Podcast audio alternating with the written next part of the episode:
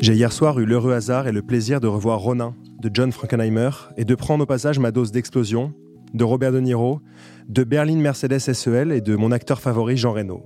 Bref, si je vous raconte ça, c'était pas pour vous parler d'avec qui j'ai passé ma soirée ou du fait que j'aime me regarder devant la glace en disant You talking to me?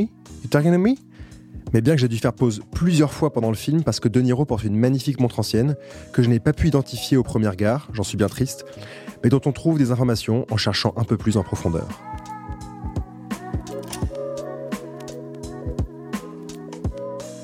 Pour ce deuxième épisode du podcast Les Rabilleurs, nous avons décidé de recevoir Romain Réa, fondateur des boutiques de vente de collection Romain Réa, CEO d'Anticorum, expert à la Cour d'appel de Paris, et le seul expert français reconnu par l'Union française des experts. Ah, il faut que je revienne un peu ma respiration parce que c'est pas une mince affaire. Je suis accompagné de Jérôme avec qui nous allons tenter de partager avec vous les différents visages d'une personne qui nous inspire. Romain Réa. Si vous vous intéressez même de très très loin aux montres anciennes, que vous habitiez rue du Bac, à Los Angeles ou à Katmandou, c'est un nom que vous avez certainement déjà entendu.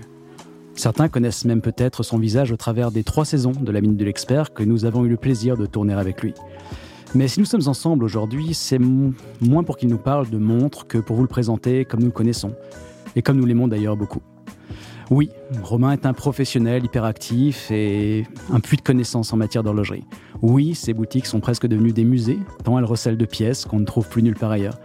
Mais malgré tout ça, Romain, c'est surtout quelqu'un de fidèle, de profondément bienveillant. D'ailleurs, lorsque nous nous sommes connus, je lui servais du ruinard en Suisse il y a bientôt dix ans. Romain, merci d'être avec nous ce soir et d'avoir éteint ton téléphone. Bonsoir à tous les deux. Merci pour cette introduction qui, euh, ma foi, fait chaud au cœur. Je suis un peu ému. Mais tu fais bien.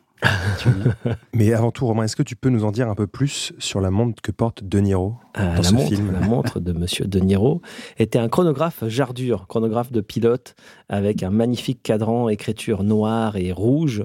Et, euh, et c'est un chronographe qu'on adore, voilà, qui a une superbe allure. Et pour la petite histoire, eh bien, euh, donc United Artists, qui était le producteur de ce film, m'a demandé de garder la montre pour la pour l'offrir à Monsieur De Niro.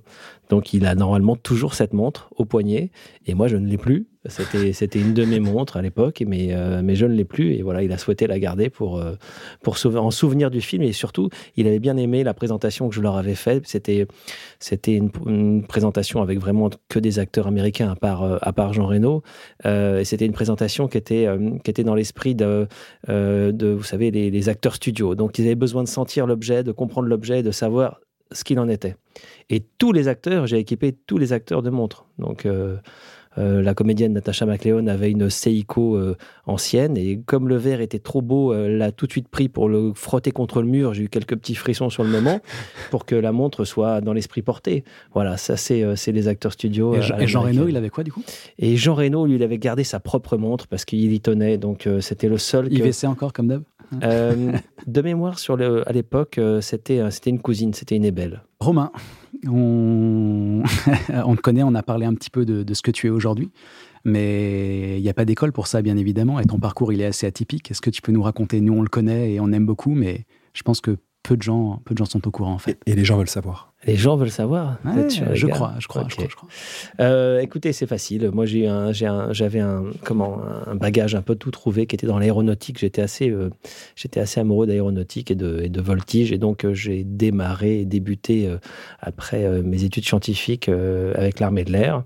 Et puis, et puis, bah, pendant quelques années, pendant quelques années, j'étais, j'étais là-bas à l'armée. J'ai beaucoup voyagé.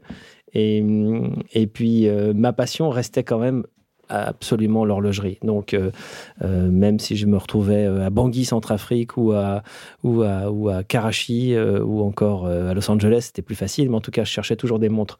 Donc, il y avait quand même cette passion qui était là et qui, qui, me, qui me prenait. Et au bout de, au bout de deux ans, euh, j'ai pris la décision donc de, de m'installer et de, de débuter euh, voilà ma carrière d'achat d'acheteur-vendeur de montres de collection. Bon, étant avant tout passionné et collectionneur. D'ailleurs j'ai débuté en proposant euh, à ma banque de vendre ma collection. J'avais fait une collection déjà depuis quelques années et j'ai dit voilà. Pour démarrer, j'ai rien d'autre, j'ai ma collection, mais je suis prêt à la mettre en vente pour, pour débuter cette, cette aventure. C'était il y a bien longtemps. il y a bien longtemps. D'ailleurs, c'est pas trop difficile d'être d'être autant passionné quand on est vendeur. C'est un peu comme si un dealer de crack euh, fumait sa dope, en fait. en fait, d'être passionné, c'est pas, c'est pas, ouais, c'est un peu ça. J'avais pensé. Euh, Alors les enfants, ça fait pas, c'est pas toujours les meilleurs business. Ah, n'écoutez pas, n'écoutez pas Jérôme. euh, J'y avais pas pensé, mais c'est un, peu ça, si tu veux. C'est en réalité, la passion t'aide à, à travailler. Tu, tu travailles pas. Voilà, euh, comme je dis toujours euh, à mes amis, à mes proches, je travaille 6 jours, 6 jours et demi sur 7 ou parfois 7 sur 7. J'ai pas l'impression de travailler. Je, je, chaque matin, je me réveille et je pense à une montre et ça, me va bien et je suis heureux comme ça. Donc donc, tu es dans un univers où es, quand tu fais de ta passion ton métier, tu peux, à aucun moment, à aucun moment, tu peux te plaindre parce que c'est vraiment formidable. Voilà. Tu as toujours des petits aléas, bien sûr, comme dans toutes les entreprises. Hein. Bien sûr. C'est ça qu'on parle de monde vintage et on, était là pour ça aussi, mais on voudrait aussi parler d'autres choses. Mais avant tout, qu'est-ce que tu penses de l'évolution du marché euh, de la montre de seconde main et de collection? Écoute, c'est facile. Euh, quand j'ai commencé à collectionner les montres, euh, donc euh, plutôt au milieu des années 80, il y avait très peu de montres et très, peu d'intérêt en France, en tout cas aucun intérêt sur les montres de collection et même les montres d'occasion. Ça n'intéressait personne. Les seuls marchés qui étaient déjà débutants et qui étaient importants, c'était le marché américain, c'était le marché japonais et le marché italien. Voilà, c'était les trois marchés, les trois, les trois seuls endroits où on pouvait trouver des gens qui avaient déjà débuté le commerce d'horlogerie ancienne. Et puis, euh, petit à petit, effectivement, quand je me suis installé euh, euh, début milieu des années 90, eh bien, je me suis rendu compte que c'était effectivement difficile de trouver des clients français qui étaient intéressés par par la montre de collection ou la montre d'occasion. Et donc, on a on a j'ai travaillé avec pas mal de journalistes à l'époque. On a on a communiqué sur le fait qu'il y avait des montres de collection et pas que des montres modernes. Et petit à petit, je pense que tous les médias, tous les médias de l'époque ont en tout cas bien aidé à, à communiquer sur sur cette passion qui pouvait exister, qui était la montre de collection.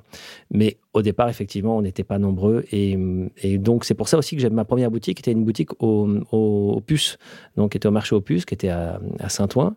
Et en réalité, c'était un, des endroits les plus visités de France. Et donc, on, profitait à l'époque d'un marché international qui était très important. Les gens du monde entier venaient euh, visiter le marché au Puce.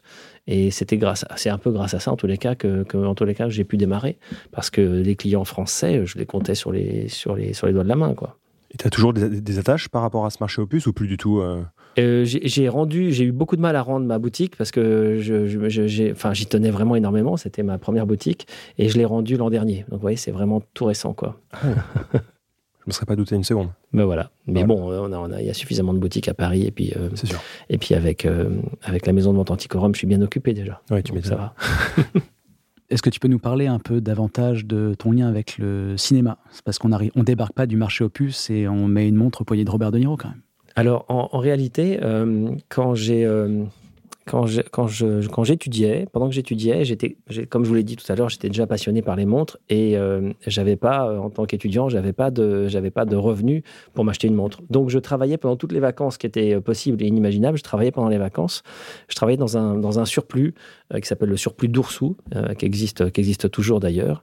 Et, donc j'allais travailler, travailler énormément dans ce dans cet endroit pour pouvoir gagner un petit peu d'argent et m'offrir mes montres. Ce, surplus était très spécialisé dans la location ou la vente d'objets pour euh, toutes les productions cinématographiques. Voilà, donc j'ai eu l'occasion de rencontrer pas mal de, on va dire pas mal de, euh, de costumiers, costumières, de chefs techniciens et qui avaient besoin d'objets techniques. Et c'est comme ça que, euh, comme ça qu'un, quelqu'un qui est devenu un ami d'ailleurs est venu me rencontrer en me disant voilà, on a besoin de montres, il faut que ce soit vraiment sur la thématique du scénario, il faut que ce soit parfaitement, parfaitement mis en place. Et puis grâce à ça, bah, j'avais, alors j'adore ça, je dois l'avouer, on reçoit un scénario et puis on lit le scénario comme si on devenait, comme si on était acteur simplement on va équiper le poignet des acteurs. Et là, du coup, euh, on, a, on, a, on a un intérêt, une utilité qui est. Enfin, je veux dire, c'est, c'est quasiment pas utile, mais, il y a un intérêt important au niveau, de, au niveau du résultat, de voir que la montre correspond bien euh, à ce que pourrait apporter euh, tel comédien, que ce, soit, que ce soit un film qui se passe pendant la Seconde Guerre mondiale ou que ce soit un film dans les années 70 effectivement, faut pas faire de, faut pas faire de, euh, de, de, bah, d'anachronisme. d'anachronisme qui ça peut être enfin, très rapidement vu par des amateurs, peut-être pas par, euh, par le lambda qui va voir le film, mais en tout cas par des amateurs d'horlogerie et ça va surprendre tout le monde et ça va pas plaire. Donc euh, voilà. Quand, on voit l'importance et, la côte de certaines montres qui ont été portées par des acteurs ou dans des films, c'est équiper un poignet, c'est pas si anodin que ça non plus. Ah non, c'est certain, bien sûr, bien sûr. Mais ce qui, était intéressant, c'était, enfin, moi j'ai aimé parler avec les comédiens parce qu'avec les comédiens, on leur dit voilà, euh, ton, ton rôle c'est celui-ci, mais euh, imagine ce que la personne a pu faire avant et ce qu'elle va faire après. Voilà, voilà pourquoi on a choisi. Alors je leur présentais en général 3, 4, 5 montres par, euh, par comédien pour qu'ils puissent choisir. Et puis après, bah, ça s'est su. Et donc du coup, du coup, on a pu, on a pu équiper pas mal de gens importants. Euh, des Kevin Costner, des... Euh, des euh, Kevin Costner dans quel film? Ah, Ça, c'est le piège. bien joué. bien joué, je te le dirai tout à l'heure. en off. Et, du coup, est-ce que tu as vu des acteurs qui étaient vraiment... Enfin, qui avaient un intérêt particulier pour les montres ou juste ça habillait leur poignet le temps d'un film et c'était tout Oui, il y, a quelques comédiens, bon, bah, comme je disais tout à l'heure, De Niro il a souhaité garder sa montre. Il y en a d'autres qui ont voulu l'acheter. C'était c'était assez impressionnant de, voir l'intérêt que chacun portait, en tous les cas, pour, euh, pour la montre qui était à leur poignet. Voilà. Et, et surtout, euh, un respect pour l'objet, du fait qu'il soit confié et euh, de ne pas, de pas vouloir l'abîmer, etc. Ouais. Est-ce qu'il y, a une anecdote avec un mec qui avait les yeux qui brillaient un peu plus que les autres quand il a vu la sélection que tu lui as présentée ou pas du tout? Non, mais je, je, garde je peux pas dire ça. Ouais. C'était un acteur. il était comédien. Il était acteur. C'est un homme. et, il était connu. Je vais vous parler de, de quelqu'un que j'ai équipé avec une montre aussi, euh, qui s'appelle Russell Crowe. Et Russell Crowe, je l'ai équipé dans un film qui s'appelait Goodyear, la, la, belle année, la bonne année, mm. qui était euh, un film qui parlait donc justement de... Un surdoué, non, c'est ça? Euh, non, pas du un tout. financier, un trader. Ouais, c'est ça. Il était trader et, puis en fait, il, retournait voir euh, son aïeul qui avait, qui, était, qui avait disparu et qui, avait, qui portait une montre. À l'époque, il portait une, une Patek Philippe. Et euh, c'est une belle anecdote que je vais vous raconter d'ailleurs. Et donc, il, il, retournait sur les vignes de, ce, de cet oncle ou de ce grand-père, je, je m'en souviens plus. Mais en tout cas, il, il allait voir, euh, il, allait, il allait à un endroit où, où, il avait vécu. Et lui, c'était un trader, effectivement, et il venait, il venait se rendre compte que la beauté de la terre et de la, la puissance de la terre et des vignes. C'était un vrai truc. Et ouais, c'était un vrai truc. Et donc, j'avais confié un, un, chronographe Patek Philippe, euh, une référence 130 des, des, des, années 40, superbe en or jaune, et qui était la montre qui était censée donc appartenir à son aïeul. Et, et euh, il porte la montre, et puis à un moment donné, la production me dit Ah, vous savez, il y, a, une scène qui se, qui, qui, se passe, parce que la montre est quand même importante, elle est assurée pour un montant important, mais il y a quand même une, scène qui se passe qui, qui, se passe dans la piscine, et, euh, et, euh, et, là, on, euh, là, la comédienne envoie plein, plein d'eau, et donc peut-être que la montre va être éclaboussée. J'ai commencé à montrer éclaboussée, c'est hors de question. C'est un chronographe Patek Philippe, référence 130, et vous n'avez rien éclaboussé du vous tout. Êtes fou. Et et donc, pour la petite histoire, il a fallu que je trouve un second chronographe, un peu une doublure en fait de ce chronographe en or, qui ressemble au chronographe Patek Philippe, mais qui n'en soit pas un, pour que il puisse se passer la chose suivante, c'est que la montre prenne l'eau. Bon, bah heureusement, hein, les gars, je vous le dis parce que la montre, elle est revenue. C'était un bloc de rouille, la montre qui a, tourné, ouais. Et euh, c'était un bloc de rouille parce que, bah, bien évidemment, elle a pris l'eau et puis ils n'ont pas séché, ils n'ont rien fait. Et voilà. Alors, c'était une montre qui était euh, d'une valeur, bien évidemment, euh, totalement inférieure et puis qui m'ont, ils ont remboursé puisque j'avais donné la valeur de cet objet. Mais, mais c'était une anecdote amusante parce que ils allaient le faire avec le chronopathèque, quoi. T'as sauvé la vie d'un chronopathèque. Exactement. Il est très reconnaissant, ce, ce chronopathèque. Et, et d'ailleurs, Russell Crowe voulait la voulait la garder cette montre, c'est véridique. Et en réalité, il a fait une cascade, et dans la cascade, il a quand même pété l'axe de balancier, et la montre ne fonctionnait plus. il dit, bah non, elle fonctionne plus. Donc, euh, du coup, euh, bah, on lui a expliqué, on lui a dit, mais vous savez, on va, on va, on va la porter chez nos amis, Patek Philippe, et puis ils vont nous restaurer la, pièce sans aucun problème. Ce qui s'est passé d'ailleurs, ce qui s'est produit. Et puis finalement, euh, il est passé à autre chose et, il a abandonné. Voilà. Très belle histoire. Ah, une belle anecdote. on peut parler du vin maintenant. Oui.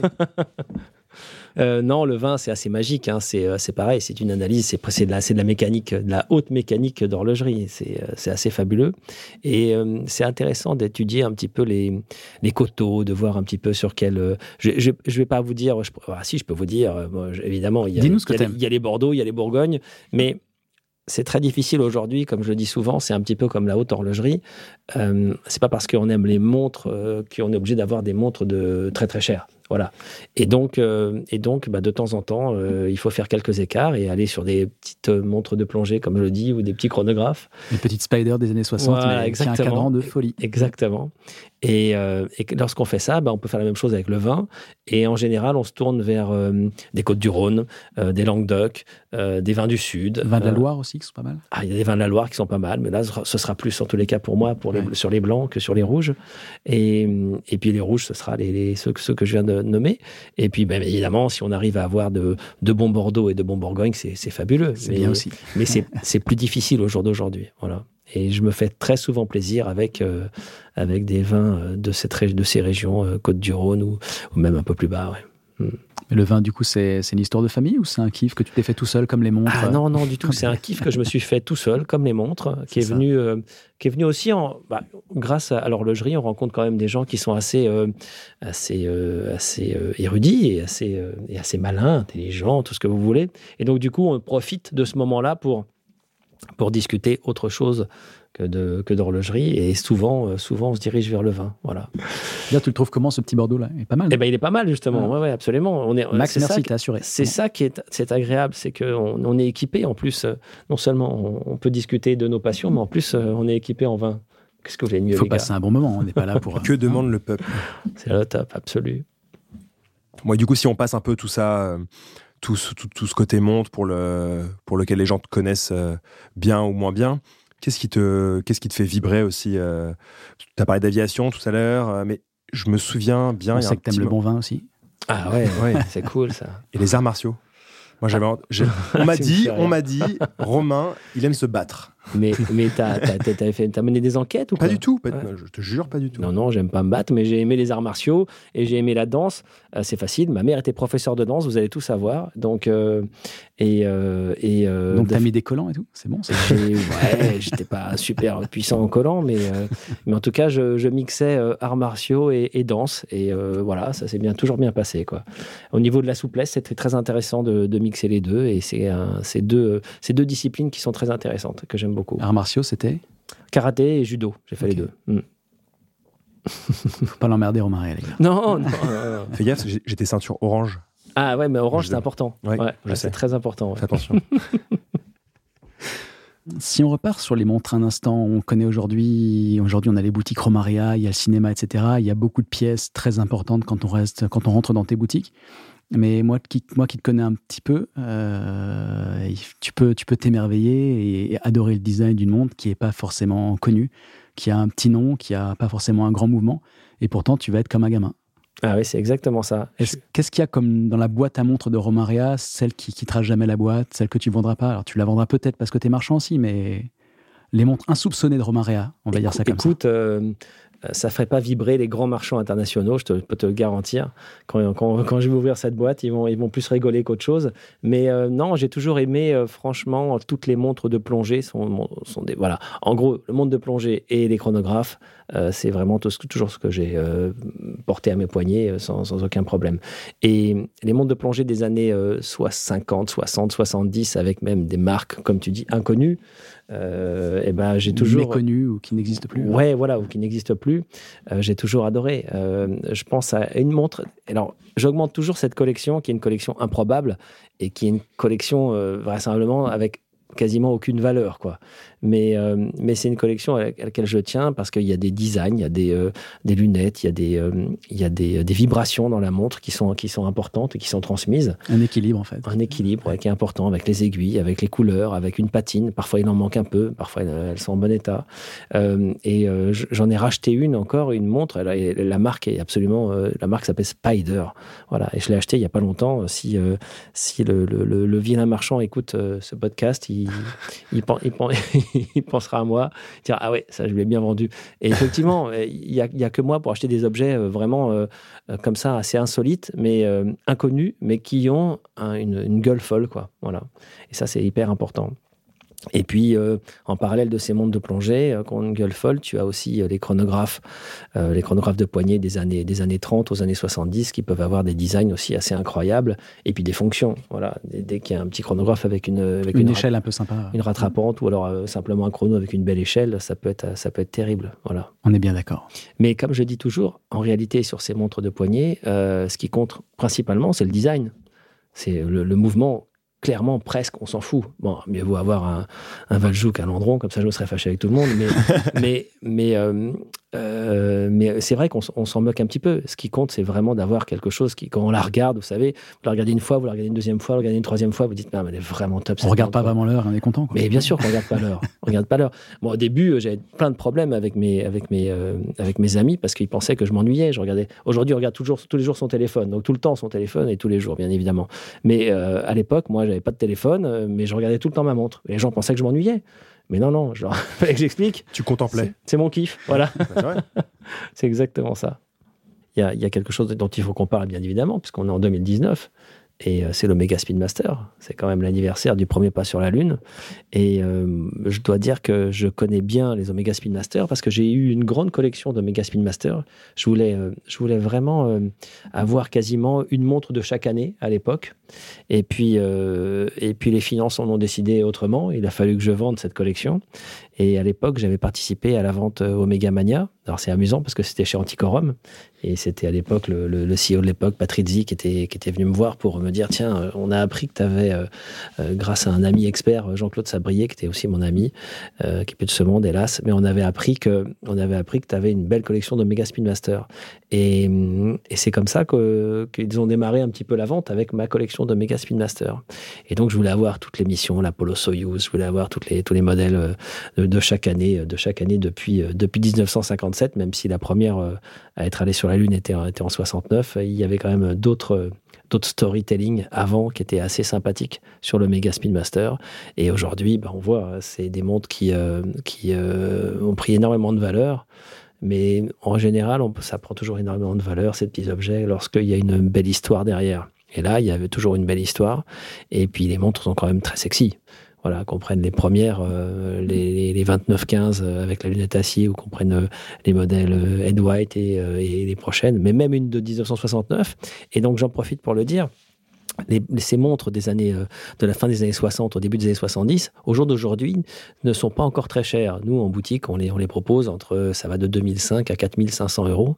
Et c'est vraiment pas cher. Et je pense que c'est des objets, même si on a eu des milliers de fabriqués, c'est des objets vraiment importants à garder.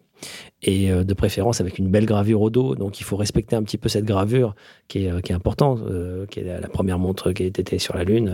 c'est la, gravure maîtresse. Donc d'avoir ces montres de la fin des années 60 et début 70 euh, pour des prix qui sont euh, voilà, assez raisonnables, on va dire, par rapport euh, au marché horloger d'aujourd'hui. ça vaut le coup, il faut en acheter. Voilà.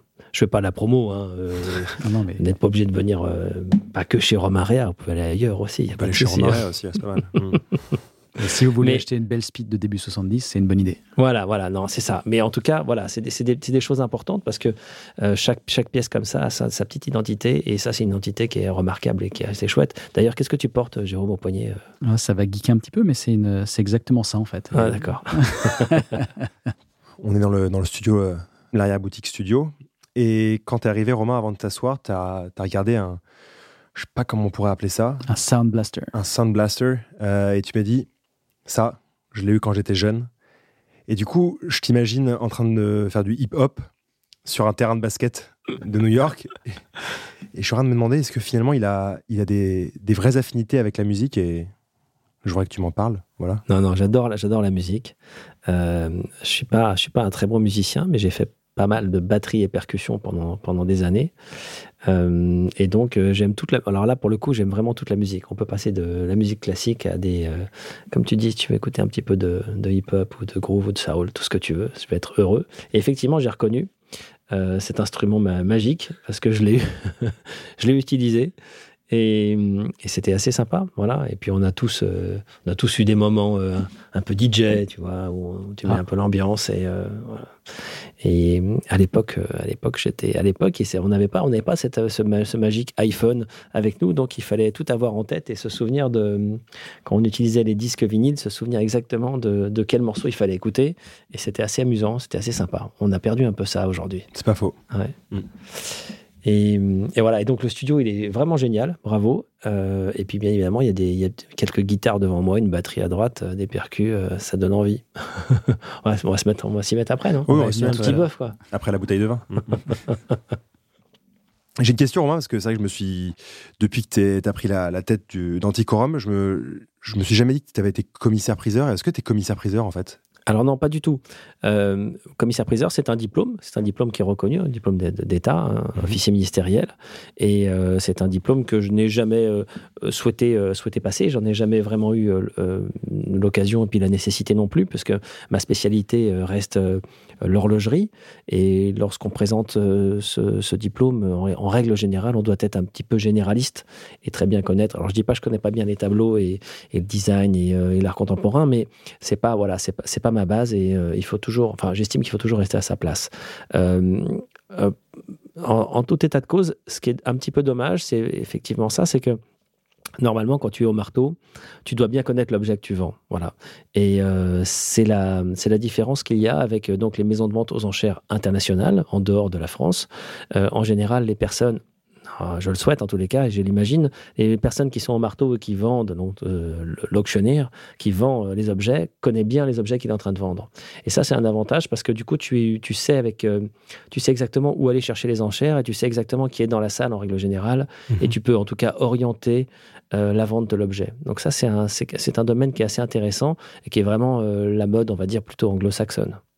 Et comment ça se passe quand tu as une, une vente chez Anticorum fait, j'imagine, euh, tu as eu un petit coup d'œil sur la sélection euh, des montres qui sont présentés. Tu te mets, tu te mets où dans la salle? Qu'est-ce que tu qu'est-ce que attends euh, Qu'est-ce que tu alors, bah, lorsque je suis euh, avec le marteau, euh, tu vas me trouver facilement dans la salle, je serai euh, derrière le pupitre. Mais, mais lorsque je laisse le, le, marteau à, mes, à mes confrères, en général, j'essaie de, de, surveiller un petit peu ce qui se passe dans la salle, justement, au niveau de, des mouvements des, des enchères. Donc, je veux dire par là, tu, tu regardes et tu sais un petit peu ce qui va se passer. En réalité, tu as toujours, un, as toujours une, une idée de ce que, quel va être le résultat, si tu veux. Voilà. Mhm.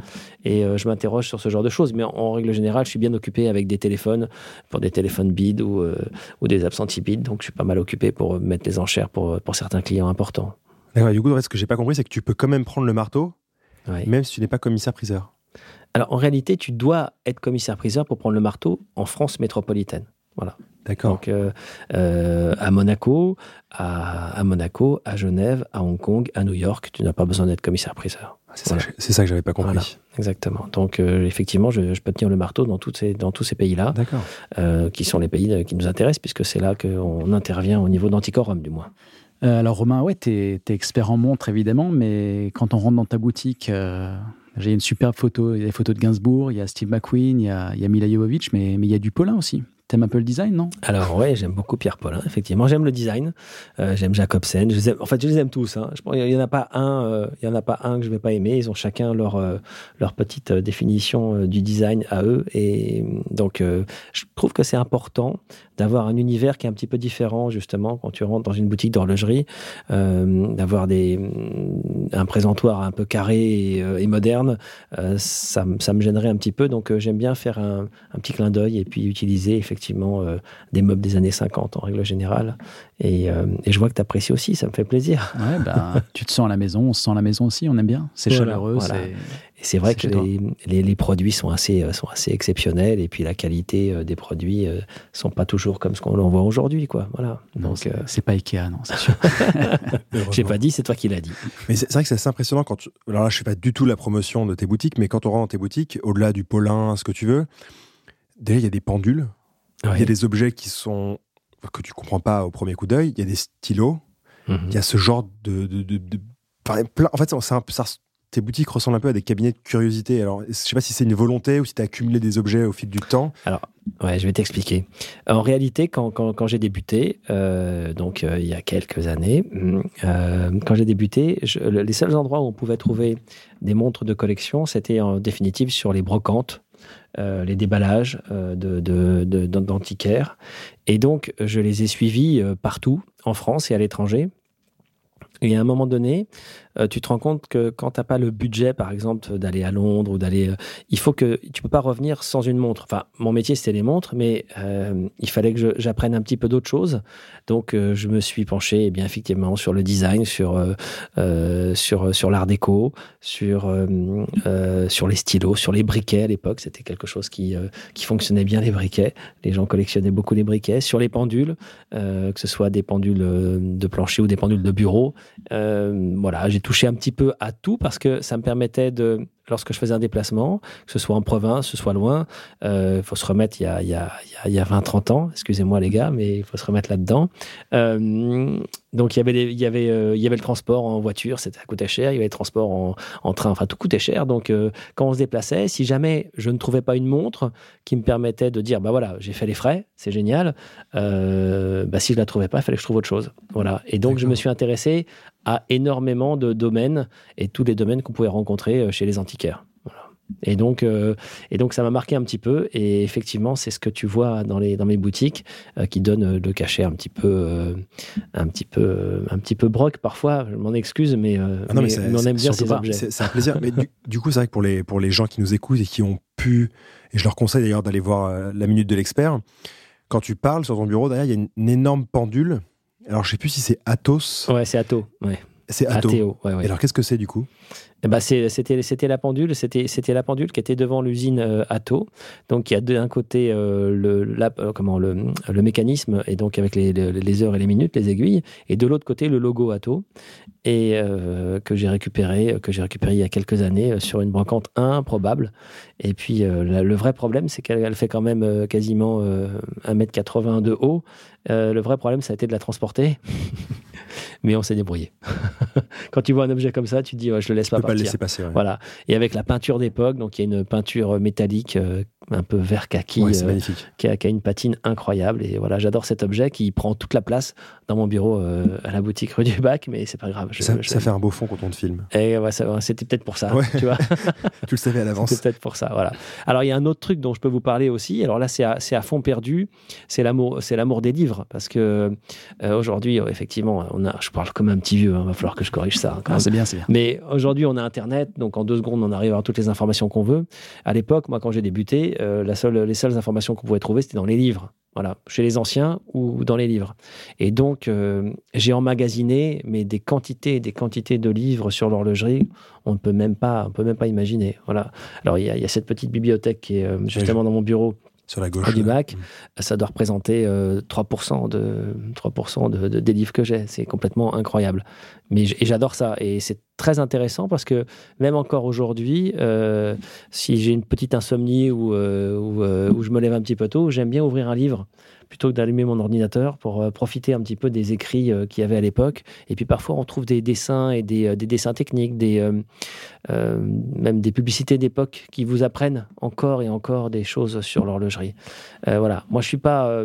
on peut pas tout connaître dans la vie, mais en tout cas, j'adore quand je continue à apprendre et, découvrir des nouvelles choses. Et très souvent, c'est sur les, dans les livres. C'est vrai que les livres sont hyper fiables. Tu les ouvres, tu tombes sur des, des même parfois des catalogues de vente d'époque. Ouais, et ça, ça t'apprend, au-delà du prix qui, est, qui a plus vraiment de sens aujourd'hui, mais ça t'apprend des, de quoi les montres sont les éléments de la montre d'origine, Bien sûr. Tu peux savoir tellement de choses, les, entre les couleurs, les, les, aiguilles qui étaient dessus d'origine, les mouvements, c'est assez impressionnant. Et je pense que c'est hyper fiable en fait d'avoir une quantité de livres phénoménale. Ouais, je pense que c'est vraiment important. En tout cas, dans notre métier, c'est vraiment la, une des choses les plus importantes. Et puis, comme tu dis, de temps en temps, tu ouvres un catalogue de vente aux enchères d'il y a 20 ans et tu dis Ah, tiens, mais oui, je savais bien que ce cadran-là, il existait.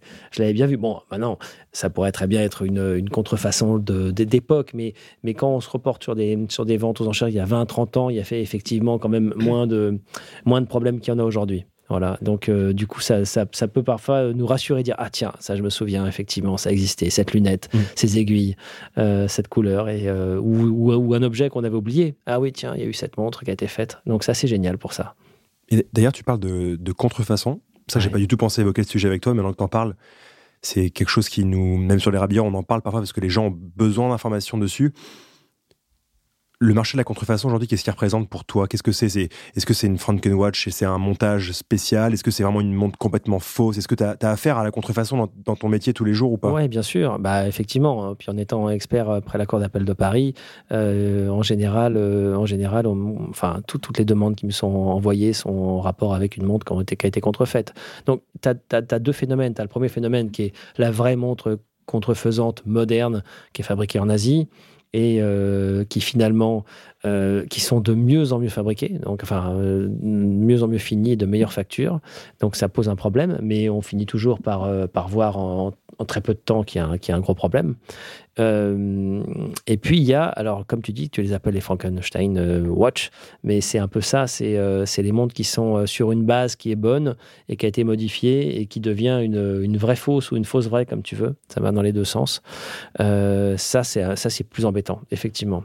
Et là, là-dessus, il faut être très vigilant et c'est pour ça qu'on analyse. Alors là, et là, on utilise toutes les archives que l'on a pour pouvoir comparer si jamais on a un doute et on essaye de jamais en avoir. Mais en tout cas, j'en vois pas mal. J'en vois même de plus en plus. Donc il faut rester euh, très vigilant. Et c'est ce que j'ai toujours dit. Hein. Mieux, vaut, euh, mieux vaut aller chez un professionnel, ah, que ce soit chez nous ou un autre. Mais en tout cas, mieux vaut être euh, accompagné par un professionnel pour acheter une montre plutôt que de se lancer à l'aventure sur Internet et sans savoir à qui on achète parce que même la personne qui vend n'est pas censée savoir qu'elle vend une montre qui a été transformée. C'est le plus triste. oui, c'est ça qui est embêtant. Et puis après, ça se, ça se transmet d'une personne à une autre, d'une personne à une autre. Et puis c'est vraiment, euh, c'est vraiment une galère après pour se débarrasser de ces problèmes de, de montres modifiées. D'accord. Il faut pas. pas bien. Il faut pas. Pas, bien. les enfants.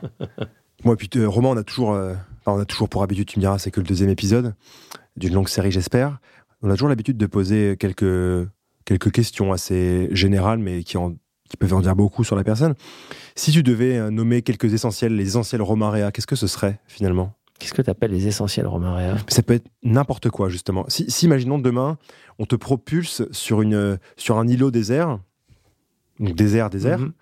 qu'est-ce que tu emmènerais avec toi ou... Faut que je réponde une montre ou pas? Non, non, non du tout. Justement pas. Alors écoute, qu'est-ce que j'en...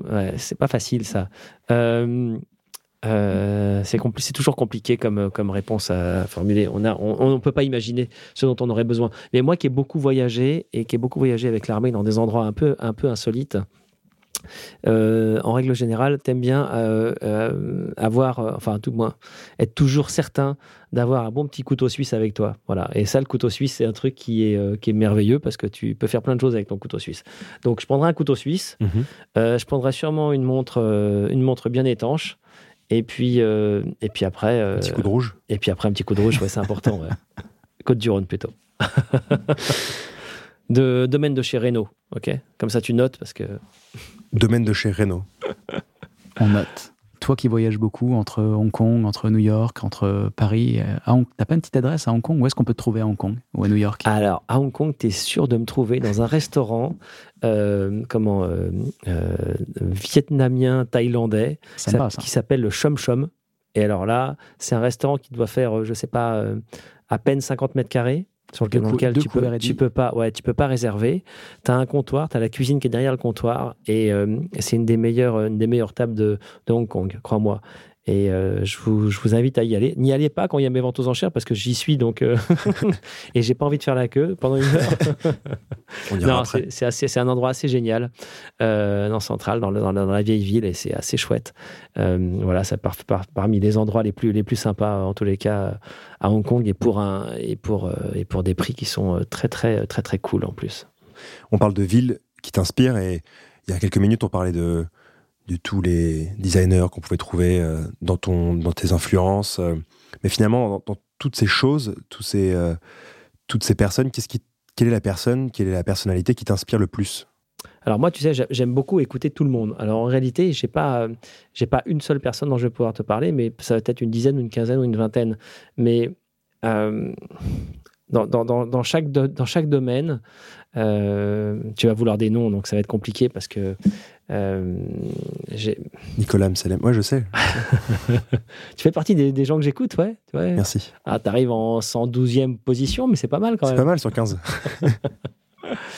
Écoute, non, euh, j'ai pas idée, mais j'aime bien, j'aime bien écouter les, euh, j'aime bien écouter, tu sais, alors certains designers, quand, quand, quand, quand j'ai, il y a des gens qui m'amusent comme comme, euh, comme des gens comme euh, Stark, par exemple, j'aime bien l'écouter. Euh, mais quelqu'un que j'aimais bien écouter, qui, n'est plus là, c'était Pierre Berger. Pierre Berger, il avait une, une, une, idée de l'art et, et, du business qui était très très intéressante. Quand tu, quand tu l'écoutais, c'était assez, c'était assez intéressant. Voilà, ça fait partie des, des, des gens que j'aimais bien écouter, en tout cas à la télé ou à la radio, parce qu'il avait toujours des choses intéressantes à, dire. Mais euh, euh, je, pourrais te, je pourrais te citer quelqu'un d'autre qui va, ça va te surprendre, mais euh, quand tu écoutes quelqu'un parler comme Bernard Tapie, il est intéressant aussi à écouter parler. Voilà. Mhm. ah, j'ai pris deux, j'ai pris finalement deux, deux, gens qui se connaissaient sûrement, mais qui sont deux opposés. Et, et, en, en, réalité, c'est pas forcément, c'est pas forcément mal, quoi. C'est plutôt bien. Et même, même si on n'a pas les mêmes idées de base, que ça veut dire politique ou autre chose. Ça te va comme exemple ou tu en veux d'autres? J'ai pas été cité, mais ça me va très bien. Ah, ok, ça marche. mais je crois qu'on a fait le, le, tour de ces petites questions et je veux te remercier au nom de de tous, Romain, pour ce, moment que tu nous as accordé, surtout que on sait que, que, le temps, c'est paradoxalement ce qui, te, ce qui te manque le plus. C'est vrai. Et si on, mais si on devait se quitter en musique, parce qu'on a parlé de musique assez rapidement, tout à l'heure on a survolé la musique et tu aimes tout, ça on l'a compris. Si on devait se quitter en musique, on mettrait quoi en fond? Sonore T'as envie de quoi? Euh, Écoute, euh, euh, écoute, je sais pas, pour, pour aller avec l'horlogerie, mets-moi un petit boléro de Ravel. Voilà. Bah, écoute, ça, c'est un petit côté, euh, un petit côté assez. Euh, je m'attendais pas du tout à ça. Ah, je sais que tu t'attendais pas à ça. mais justement, ça aurait été trop facile si je t'avais dit euh, quelque chose d'aujourd'hui. Non, non, un petit boléro de Ravel, c'est très très bien. Comment c'est parti alors? Voilà. Mais, Parfait, on écoute un boléro de Ravel.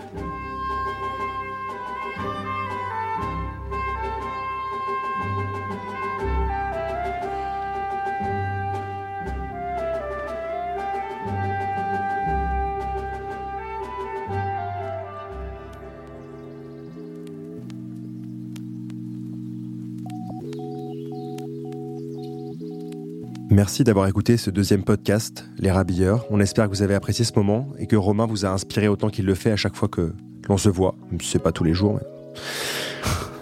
Vous pouvez nous retrouver sur l'onglet podcast du site Les Rabilleurs et sur toutes les plateformes d'écoute iTunes Podcast, Spotify, Deezer et SoundCloud. Et surtout, si vous avez apprécié cet épisode, n'hésitez pas à mettre quelques commentaires et plein de petites étoiles. putain, j'ai vu le regard de Jérôme, j'ai dit putain, il me juge. N'hésitez pas à aller euh, commenter, dire ce qui vous plaît, ce qui vous plaît pas. juste dire que vous avez passé un bon moment sur euh, toutes ces plateformes qui, nous entourent, Facebook, Instagram, et, j'en passe forcément. Voilà. J'espère que vous avez apprécié et surtout, euh, portez-vous bien. Merci Romain d'avoir été avec nous. Ah, merci à vous les gars, c'était très sympa. Tu peux rallumer ton téléphone, on, va ouvrir une bouteille de blanc. Ça va, Ouf, ça va aller. merci, à très vite en tous les cas. Un grand merci à l'arrière-boutique studio pour son accueil toujours chaleureux et à Max pour son temps et sa bonne humeur. Merci également à Alexandre Flavian, aka Global Dub, pour ses sons que vous pouvez retrouver sur SoundCloud.